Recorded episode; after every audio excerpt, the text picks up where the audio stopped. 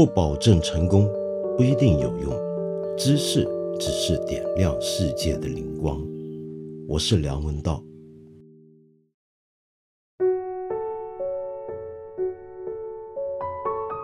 我今天想要谈的其实是一个非常沉重的话题。大家晓得，或者你可能听说过，十一月二十五号是国际消除妇女暴力日。正好就在这一两天，有一件事情可以说是红遍了中国的社交媒体，那就是美妆博主雨芽小姐公开了一个她经历家暴的一个非常惨的一个文字以及一个呃视频短片出来给大家看到。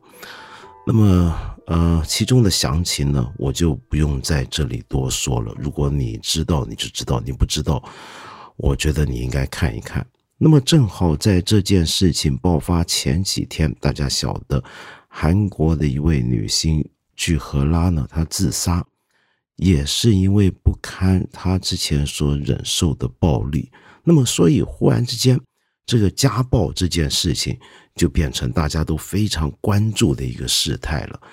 嗯，通常我们关注一个时事热点、一个新闻，是因为我们觉得这件事情其实是个新闻，也就是它不常发生，它不是一个正常的状态，只是忽然被我们发现一个很特殊的事情，我们在里面觉得有很多有趣或者有意义的地方值得探讨，那么这件事情才会成为新闻热点。可是我们在谈的是家暴。各位，家暴是个什么样的一回事世界上面每三个女性就有一个人遭受过性别暴力，在中国两点七亿个家庭里面，就有百分之三十的已婚妇女曾遭到家暴。你能想象这是什么概念吗？你走到大街上，你每看到三个已结婚的女人啊，这里面说不定每三个、四个之中。就有一个可能是曾经经历过家暴的，在这个情况下，你仍然觉得这是一个罕见的事情吗？与其说它是一个新闻，倒不如说它是一个我们社会中的一个常态。它今天成为新闻，只是有一名勇敢的女性雨牙把它点爆了而已。今天晚上我才发现，原来怡园酒庄的庄主陈芳 Judy。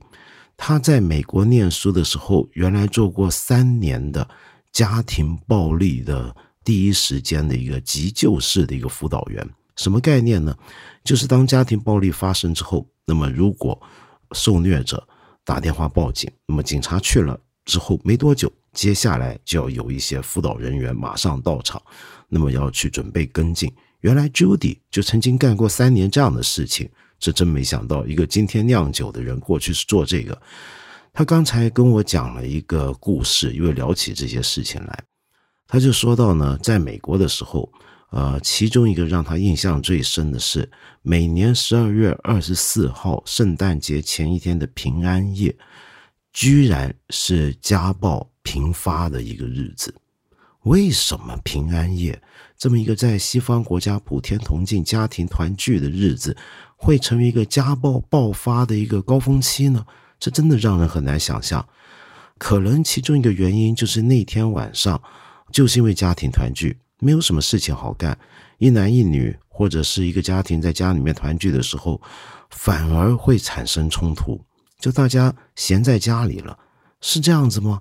其实这个事情我们都不敢肯定。无论如何呢，Judy 要讲的是，他有一次在平安夜的时候。收到电话要跟另一个伙伴，他们总是两人同时出行，去到一个住在那种拖车。我们看美国大片，不是很多人是住在那种拖车的地方吗？走到一个有一家人住那种拖车，那种环境本身就不是很好。通常住那种车的人呢，可能本身收入、社会条件各方面都不是太理想，所以去的时候他们两个就已经有点紧张。一打开门，他吓坏了。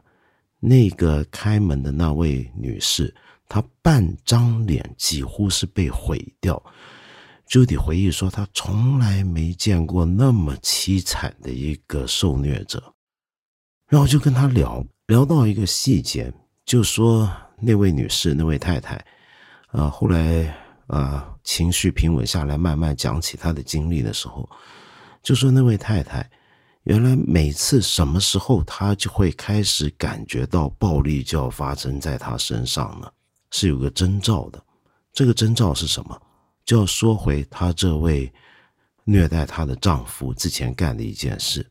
他们原来养了一只很可爱的小猫，这个丈夫有一天，那种虐待狂一上来，情绪一发作，你知道他做了什么事？他把这只猫放进微波炉，把它盯了。然后自此之后啊，这个丈夫有时候就会跟太太忽然之间就讲起。我真的好怀念，好怀念我们的小猫。你不知道我有多爱它，我真的好爱它。这个时候，这个太太就一定会发抖。每次听到丈夫怀念，她是真的，丈夫真的怀念，她哭的。她每次看到她这个情况，她就发抖。发抖为什么？不只是因为觉得这个老公怎么会这么变态，不只是因为想起她当年那个残暴的行为，更重要的是。她知道这是一个征兆，什么征兆？就每回这个丈夫只要哭泣着怀念起被他害死的那只小猫，一边哭一边在难过的时候，接下来就会对他太太实行暴力、实行虐待。嗯，我们刚刚听完这个故事，你肯定会觉得这些人果然都是变态。过去几天，我们在网络上面也看到大量的言论，这些都是渣男，都是变态。我们很容易这么来讲这些人多变态、多渣男。可是，呃，你回头再看啊，大部分被虐待过的妇女都会说，他们当初其实是多么的好，多么的甜蜜，是一个由一个伊甸园出走的一个状态，然后逐步往下滑。不止如此，他们还会很强调。他们是真的爱他们的老公，因此他们就好像永远没有办法逃离呃对方的魔掌，直到终于爆发到了一个不可忍受、接近生命都受到威胁的关头为止。再回头看那些男人，他们每一次也都会强调，哪怕是事后被警员逮捕，事后面对辅导专家、心理专家，他们都会强调他们是真爱。他们的太太听到这种话，我们大家大部分人的反应，尤其女性的反应，可能仍然会说他在装，这是个骗子，不要被他的这个虚假的面具欺骗了。你要看清他的真面目。就好比雨芽在他那段视频里面说到，他是在最后一次家暴之后，他说他彻底看清了他的真面目了。然后我们又看到有些朋友，包括雨芽的那位。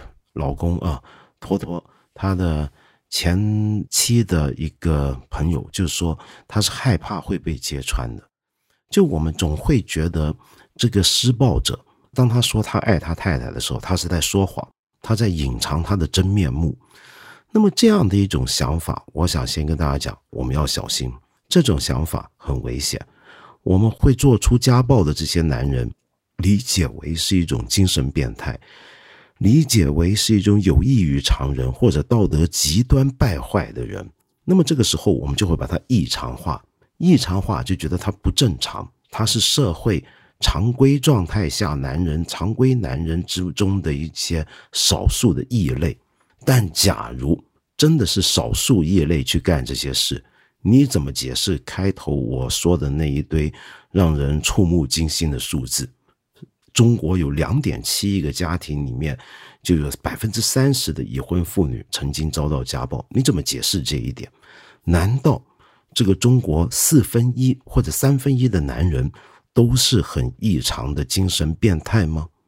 好，我们再回头看看啊，有一个故事，有一个新闻，大家可能都不晓得或者不记得了，就是在二零一四年的时候，台湾有一个人叫张德正。当时干了一件很可怕的大事，在台湾是个很大的新闻。他在当年的一月二十五号，开着一个呃砂石车，就是那种呃呃里面放水泥啊、砂石的这种车子，开着这么笨重的一个大的这种重型车，撞到了台北的台湾的领导人他的官邸撞上去。那一撞上去呢，这是台湾好像是二战之后最严重的针对该座建筑物的一次暴力的袭击。然后同时呢，我们要了解，这是有点自杀式的一个袭击。那么当时张德正呢，立刻身受重伤，因为他撞上去多猛烈。当时在急诊室医治他，他的肋骨全都断了。那时候他也差点伤重身亡。医治他的人是谁呢？正是现在的台北市市长，当时还在当外科大夫的柯文哲。我为什么会忽然讲起这件事？因为张德正为什么要那么干？就是因为他之前被法庭判他家暴，那么让他不服，那么他就觉得整个法律系统都在针对他。他觉得他没有做错，他觉得整个社会都说他是渣男，觉得他家暴怎么样？没有人听他的话，他从头到尾不认为自己有问题，他太冤屈了，屈到一个地步，要干出这种所谓向社会报复，不惜要与这个台湾最高领导人或者至少是他的官邸共存亡的这种事情来，那么。一个人平常一个人啊，如果干出这种事，我们就会本能就会想，哎呀，那他肯定是受到了莫大的冤屈，这个冤比窦娥冤那个冤恐怕还得更冤。但是你一旦知道，哟，他是个做过家暴的人，是因为人家说他家暴判刑他，他不满，他愤怒，他才这么干，你还会不会觉得他很冤呢？但是我们这时候要注意的是什么？就这个张德正。他肯定本人真的认为自己很冤，就等于很多做了家暴的男人，他自己真的觉得自己是很爱自己的太太一样。甚至在很多访问之中，他们说的那些话，我们听起来都很古怪。他说：“我是爱我太太的，然后只是我我没有打我太太，我哪有打她？我打她是因为我要自卫，是因为她要对付我，或者说我打她是因为她对我不好。”那是因为他的错。他们讲这些话的时候咬牙切齿、情真意切。你觉得他们全都在撒谎吗？我们要了解一下这些人到底是什么人。首先，这不是一种心理疾病啊！你要先区分，他们是真心的相信自己对于家暴故事的自己那个版本。当他们说自己是一位受到太太的攻击要防卫自己的时候，事实的真相是什么呢？往往是他在揍他太太，那么你揍你太太，你太太当然会反抗，反抗可能会抓你，然后他的指甲抓伤了你，然后这时候触怒了你，然后让你的情绪更上头，开始用膝盖去撞他的头或者是什么的。那么在这个情况下，你把他说成是我是在自卫，谁叫他抓我？但问题是你先打人呢？为什么这些细节在他脑海之中被过滤之后，全部变成了就是他是在。捍卫自己的尊严是要保护自己，而且还要强调他是真爱他太太。又为什么每一次这种家暴事件发生之后啊，我们知道平均一个妇女她受到家暴，她不是第一次受到家暴，然后马上就说要分手要离婚，就去报警。绝大部分的妇女都是忍受过很多次的。比如说在中国，我记得曾经看过一个数字，好像是妇联的数字，几年前的。是平均，我们中国一个妇女是要遭受过三十五次家暴之后才去报警，而那每一次家暴之后，这些施虐者恐怕都会在那边痛哭流涕，或者是要忏悔，或者会强调我对不起你，我是真爱你。那么那个时候，他们又在真心想些什么呢？讲到这一点，我想介绍大家看一本书，是关于这个问题的一个很经典的一本书了，作者是 Londy Brancroft。中文翻译的名字呢，叫做兰迪·班克罗夫特。他这本书的英文原名叫 “Why Does He Do That”，直接翻译就是“为什么他这么做”。我们大陆的中文版本把它译成了叫做“有一种伤害，以爱为名”，是一本两千零三年出版的老书了，但是仍然有很大的影响力，可以给我们一个关于家暴这里面施虐者。到底在想什么？他到底是怎么回事的一个很重要的一个观点。首先要澄清几个迷思。那么这本书就是要告诉我们这些迷思为什么不可信。比如说，举一个例子，很多人，尤其在美国那种家暴啊，很多时候都跟醉酒相关，大家就会说，哦，那是因为喝醉了酒，情绪失控。所以早期处理家暴的时候呢，都会安排这个丈夫去戒酒。那么很多时候呢，也会认为这是情绪管理问题。我们通常都要求男性要去做情绪管理，但是多半都没有用。可见这不是主要原因。更重要的是，你会发现他在施行家暴的那一刻。他其实是挺清醒，并不是完全酒醉到丧失神智的状态。好，第二个迷思是什么呢？我们很多人会说，那是因为他小时候啊自己就受过虐待，所以长大之后呢就会反过来虐待人了。呃，这个讲法非常流行，流行到什么地步？流行到了今天，有时候一个施行家暴的男人被人逮着了。然后送上法庭了，他跟警察解释也好，跟法官解释也好，跟心理专家解释也好，他都懂得用这一套来解释。我是有问题的，我自己都是受虐的人。其实根据大部分的研究啊，一个小时候受过虐待的男人，长大之后未必就会是虐待者。但是假如他本来就是一个会虐待人的人，会打老婆的人，他小时候如果受过虐待的话，长大之后这么干的机会。可能会更大，也可能更危险。那么，可见小时候受过虐待，并不是一个理由，也更加不能当成一个借口。那么，到底他们是心里面有什么问题呢？首先要搞清楚，刚才我说，他们说很爱他自己的太太，然后他相信自己的故事版本。当他被人揭发，当他被人批评的时候，他愤怒，他觉得自己很委屈。这一切言语跟情感其实都不是谎言，是他真实的想法。请注意啊！现在我知道很多时候大家的阅读理解能力不是是太好，我所以我要特别强调，就是并不是说他们是对的，我是说他们是真心认为自己爱自己的太太，他真心认为。自己那个虐待行为里面，其实是为了保护自己，保护自己的尊严或者保护自己的身体。他真心认为自己其实对女人很好，他真心认为自己被人批评的时候是受到了委屈，受到了社会压力，他要对抗整个社会。但这并不表示他这个真心认为就是对的。我们要想的问题是要追究的问题是他为什么会这么真心认为呢？这一点就恰恰跟他会施暴的原因是一样的，那就是他脑子里已经有一套权力意识，他脑子里已经歪曲掉了对爱的看法。什么叫他脑子里面的对爱的看法被扭曲呢？我们先说后面这一点，他们这些人所说的爱是怎么回事？他们的确是心里面有一股强烈的感觉，那股强烈感觉，他们叫做爱。但问题是，这根本不是爱，那是什么呢？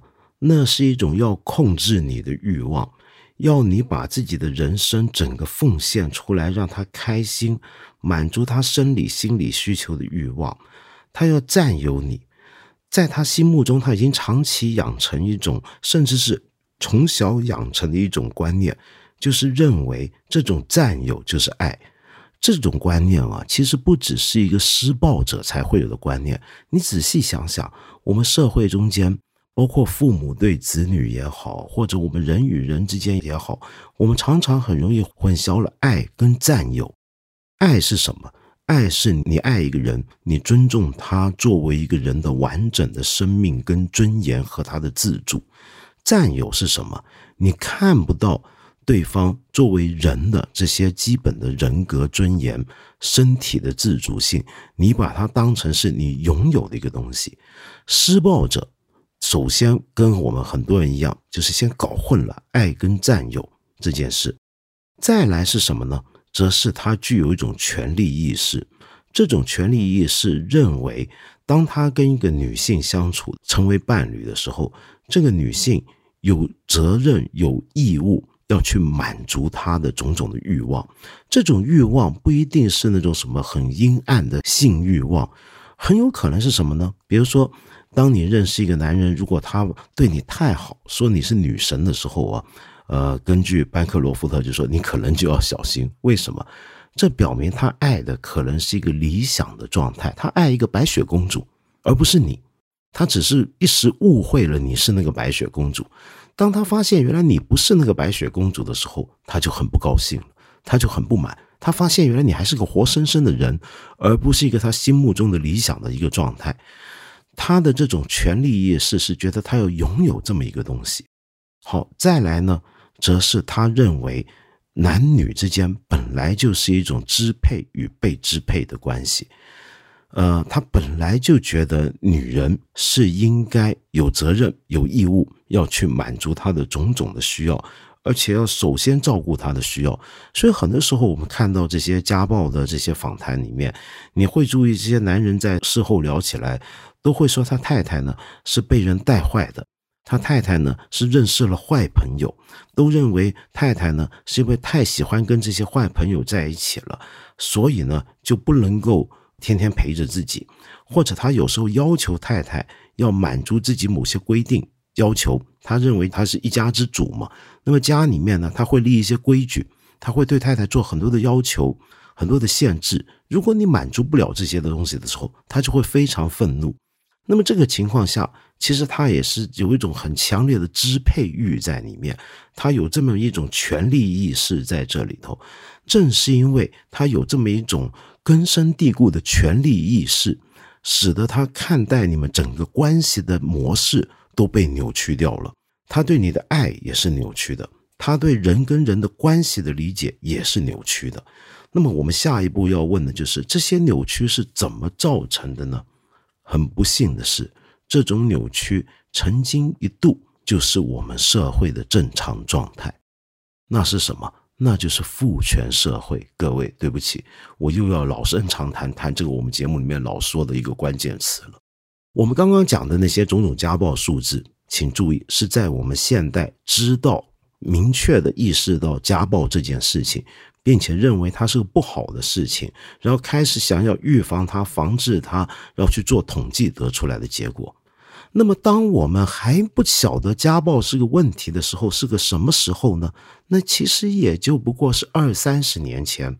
那个时候，如果大家不认为家暴是个问题，这个名词都还不存在的时候，可想而知家暴有多普遍。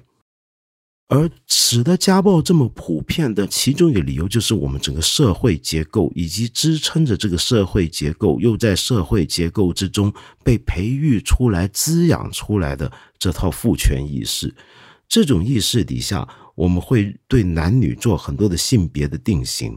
所谓的好男人是什么呢？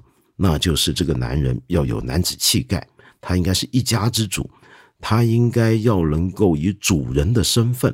啊，规管自己的子女的行为，那么让自己的太太呢变成一个好女人的样子。好女人是什么呢？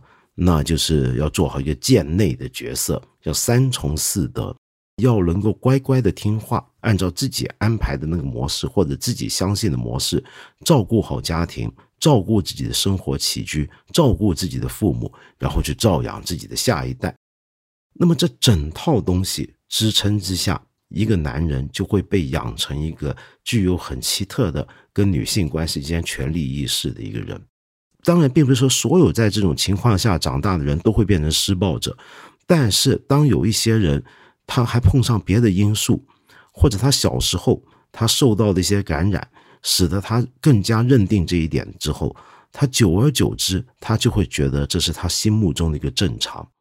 呃，我们刚才不是说过吗？很多人说自己是因为小时候受虐待，所以长大之后才会去施暴，有可能是真的。但是更多的情况是什么？有些男人他是小时候看见过爸爸怎么样去暴打妈妈，怎么样去用言语或精神去虐待自己的妈妈。那么在那个时候，你以为这个小男孩应该会很同情妈妈，站在可怜的妈妈那一边吗？其实不是，慢慢的他会觉得。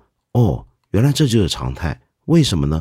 因为每一回我爸打完我妈之后，最后我妈还是乖乖的留了下来，然后我爸呢也照样没事的生活，他俩还和好如初，一切回归常态。那么你就会觉得这是正常的，然后你甚至会觉得听了你爸爸的话，你会觉得那都是因为妈妈做错事，是母亲错了，所以他才会挨打。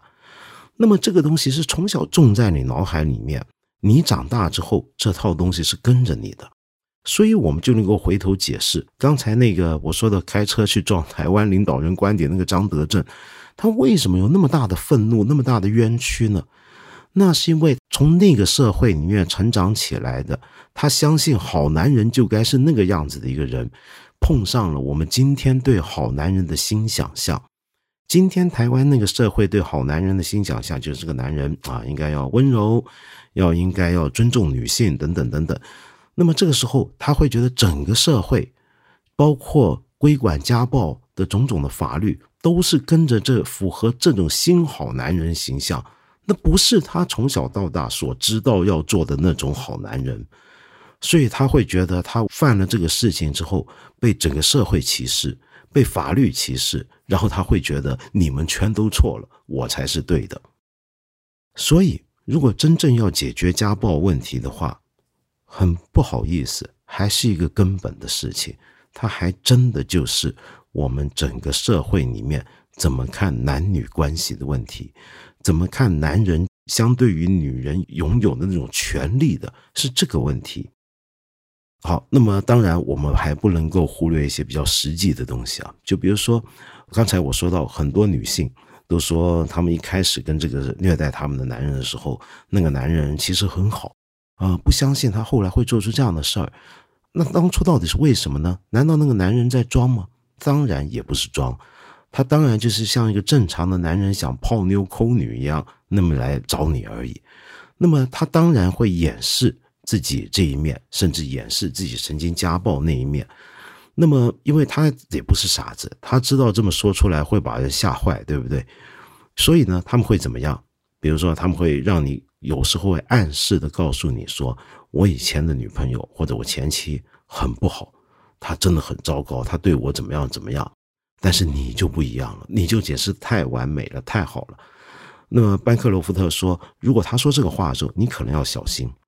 这其实是在表明他过去那段关系是有问题的，又或者他是反过来过度高捧他的前女友或前妻。那么这样子呢，其实已经开始对你进行某种心理操控，就是要让你觉得你永远不如他以前那个女人，然后永远要让你觉得你有所不足，你永远想办法要去追求那个你看不见的高标准。其实这也是一个操控。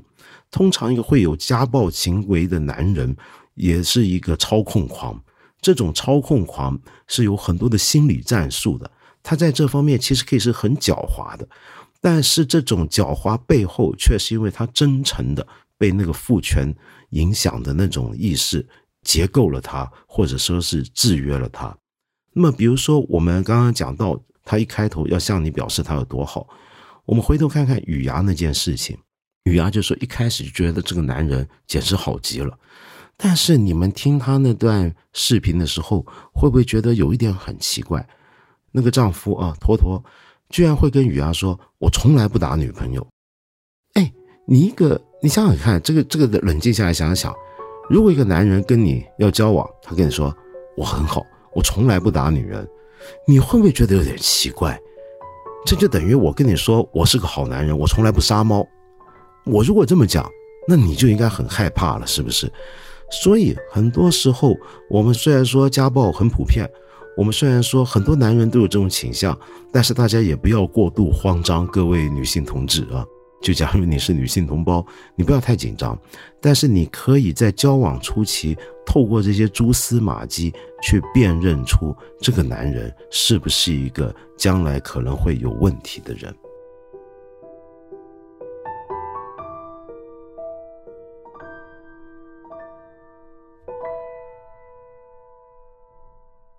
今天说完沉重的话题，再回答一个让我沉重的问题。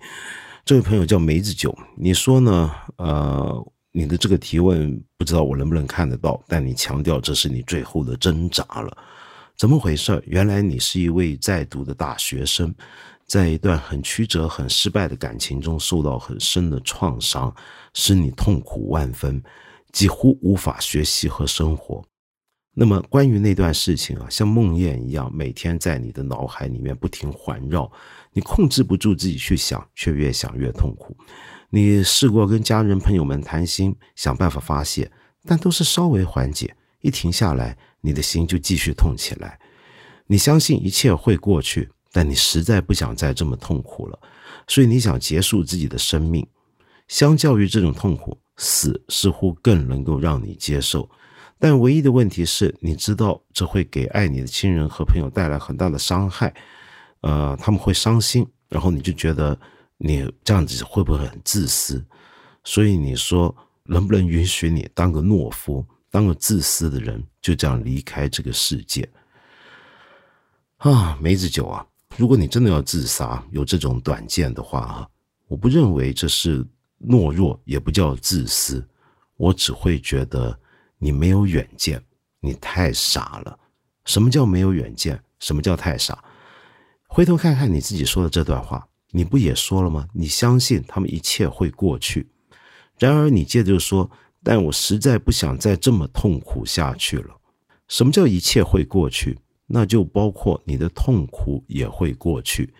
你怎么知道在日后你的痛苦会这样子延续下去呢？所有这种情伤，我们很多人都经历过，它会不会不停的延续下去呢？你听我的，我向你保证。绝对不会，它真的是会过去，日子是会好起来的。为什么？我凭什么这么讲？因为我们都是过来人啊！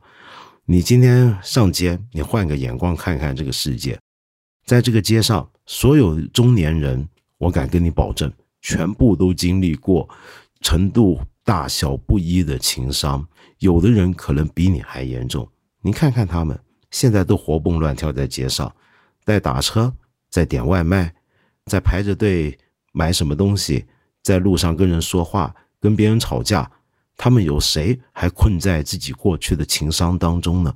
你看看这个人间，这个人间是个被情伤透了的一个人间，可人们都还继续活着。那他们那些伤痛，你从他们脸上看得出来，他还在那段痛苦之中吗？都没有了。所以，你如果现在想自寻短见，那真的就叫短见了。对了，各位朋友，我们再提醒大家一次啊，我八分这个节目是每个星期三、每个星期五都会在看理想的 APP 更新，期间呢还会有不定期的番外。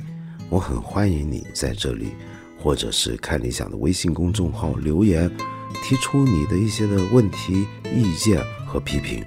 我们今天呢就先聊到这里了，下期节目呢我们接着再谈。